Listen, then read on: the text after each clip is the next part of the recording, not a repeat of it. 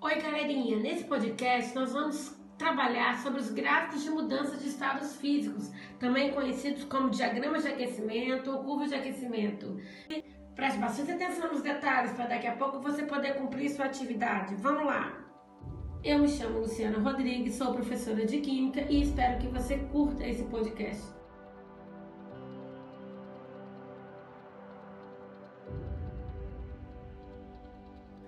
Para entender como esses diagramas são construídos, vamos pegar como exemplo a água. Imagine a gente pegar um copo com água, né, água congelada, né, gelo, a uma temperatura de menos 10 graus. Eu vou tirar esse gelo do congelador e vou iniciar um processo de aquecimento sob a pressão de 1 atm, quer dizer, está no nível do mar. Vamos imaginar o que vai acontecer. À medida que a temperatura vai aumentando, passando de menos 10 para menos 9, menos 8 e assim sucessivamente, o gelo permanecerá no estado sólido até atingir a temperatura de 0 graus, que é a temperatura de fusão do, do gelo, ou seja, ele só funde a 0 graus Celsius. Quando esse gelo atingir essa temperatura de 0 graus, ele então começa a passar para o estado líquido, ou seja, ele começa é, a sofrer o fenômeno da fusão popularmente, né, a gente chama de derreter. O gelo está derretendo. E o que é interessante é que nesse momento, durante a fusão do gelo, a sua temperatura não vai continuar aumentando como antes.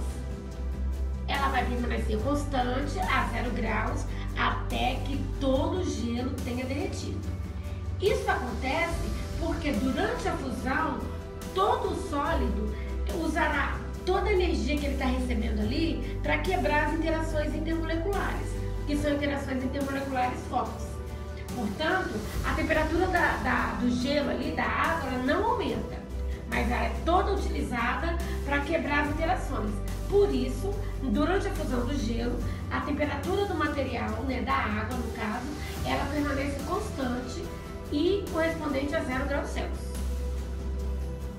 Passada a fusão do gelo, partir do momento que eu não tenho mais nenhum cristalzinho de água no estado sólido, aí sim a temperatura da água começa a elevar, ela vai subindo, subindo, subindo, até chegar a 100 graus, pensando em nível do mar, né? É a pressão de uma atmosfera, que é a temperatura de ebulição da água. Então, nesse momento, quando chega a 100 graus, a água começa a ebulir como a gente chama, né, a água começa a ferver.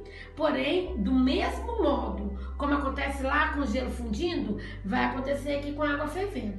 Enquanto a água estiver em ebulição, a temperatura da água também permanece constante igual a 100 graus. Essa temperatura não aumenta durante a ebulição. Por que não? Porque todo o calor fornecido ao material vai ser utilizado para quebrar as interações intermoleculares.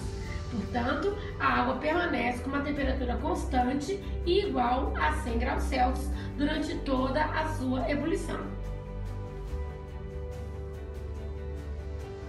É importante então pensar que esse gráfico de aquecimento da água, ele vai ser formado por elevações e patamares. Toda vez que você observa a elevação, temperaturas abaixo de zero graus, quer dizer que a água está indo do estado sólido para o estado líquido. Quando chega no estado líquido, nós temos um patamar que corresponde a zero graus Celsius. Após a fusão, a temperatura começa a subir novamente até chegar aos 100 graus, onde a gente tem o segundo patamar. Nos dois patamares, nós verificamos temperaturas constantes, a temperatura de fusão e a temperatura de ebulição. Então, o desenho do diagrama de aquecimento da água vai ficar sobe, reto, sobe, reto, sobe. Com os patamares reto, reto, identifica o ponto de fusão e o ponto de ebulição da água que são constantes.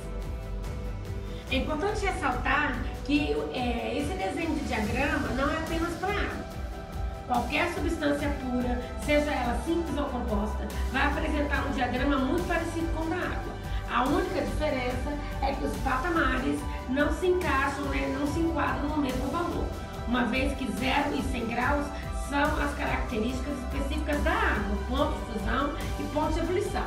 Pensando, por exemplo, no oxigênio, que tem um ponto de fusão igual a menos 223 graus e um ponto de ebulição igual a menos 183 graus. Os patamares do gás oxigênio estariam aí, nesses dois pontos, menos 223 e menos 183 e não 0 e 100. Porém, o modelo do gráfico sobe reto, sobe reto, sobe, vai ser o mesmo.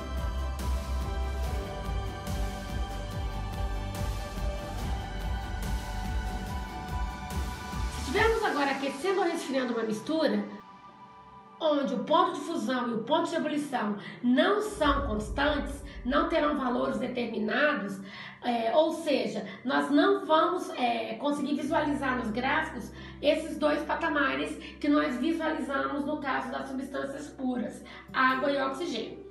As misturas, elas têm uma característica de não apresentarem esses pontos. Então, você vai ter sempre é, uma temperatura de início de fusão, uma temperatura de final de fusão, uma temperatura de início de ebulição e uma temperatura de final de ebulição. Então, você tem faixas de fusão e faixas de ebulição, que correspondem ao início e ao término da fusão e ao início e ao término da evaporação. Então, o gráfico ele é bem diferente. Ele não é mais sobe, reto, sobe, reto, sobe. Ele é sobe, sobe, sobe, sobe, sobe. Então ele é um gráfico que tem uma característica diferente, que tem uma forma diferente de, de ser desenhado, porque ele não mais vai apresentar os patamares.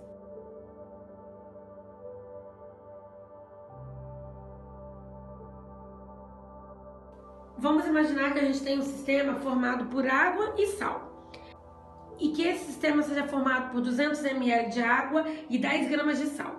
À medida que eu aqueço esse sistema água e sal, a água evapora, o sal não, pois a temperatura de ebulição do sal é muito alta, bem maior que a da água, que corresponde a 100 graus. Já o sal de cozinha ele precisa de uma temperatura na casa de 1465 graus, ou seja, a água vai evaporar e o sal é, fica contido no recipiente.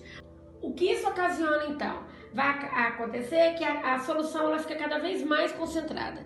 Eu tenho cada vez uma maior proporção de sal em relação à quantidade de água. E à medida que isso acontece, a temperatura de ebulição da mistura ela vai aumentando. Quanto mais água evapora, maior vai ser a temperatura de ebulição do sistema. Então, o que vai acontecer? Eu vou ter o início da ebulição, eu tenho 200 ml de água e 10 gramas de sal, e à medida que a água vai evaporando, a solução vai se concentrando e a temperatura vai aumentando. Então, essa ebulição ela tende a ir subindo e não vai gerar então um patamar e sim uma faixa de ebulição, ou seja, onde essa temperatura começa e termina.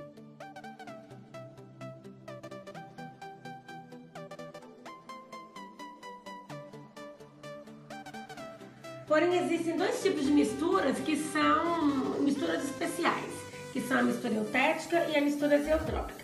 No caso da mistura eutética, ela vai se comportar como se fosse uma substância pura durante a fusão, ou seja, ela apresenta ponto de fusão constante. Mas na ebulição isso não acontece.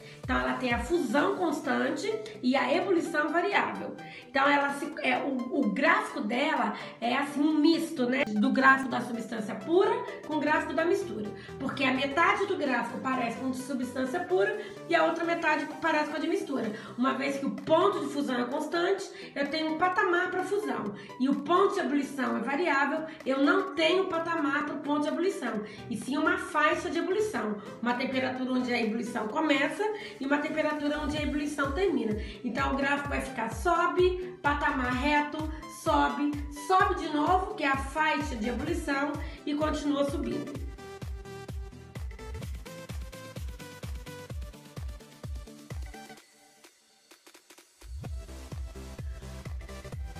O outro caso especial é o caso da mistura azeotrópica.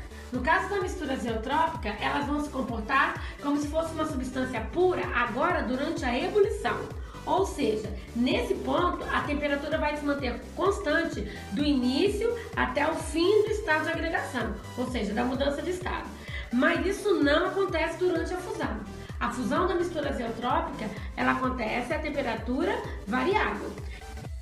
Então o gráfico ficaria sobe, sobe, sobe, reto, porque é o patamar da, da, da temperatura de ebulição, e sobe. Então eu teria a característica dessa mistura zeotrópica de pontos de ebulição constante, porém pontos de fusão variável. Então são quatro diagramas diferentes que dá para a gente olhar o gráfico, olhar o diagrama, identificar qual o estado físico do material naquele, naquele intervalo de tempo ou naquele intervalo de temperatura. Dá para a gente identificar qual o tipo de material. Então é, são é, gráficos muito recorrentes em atividades e exercícios. Temos que levar em consideração que a mistura eutética, que tem ponto de fusão constante, ela geralmente ela é uma mistura formada por sólidos, tá? Geralmente são ligas metálicas. Já no caso da mistura azeotrópica, que é a que tem ponto de ebulição constante, ela vai ser mistura formada por líquidos. Um caso muito comum é o álcool comercial. Bom, gente, eu espero que vocês tenham gostado. É, ouçam quantas vezes quiserem, prestem bastante atenção. Comparem com os gráficos da substância pura e das misturas e observem como eles são construídos e construa o seu agora, com os dados que lhe foram fornecidos. Bom trabalho, bom estudo e até a próxima!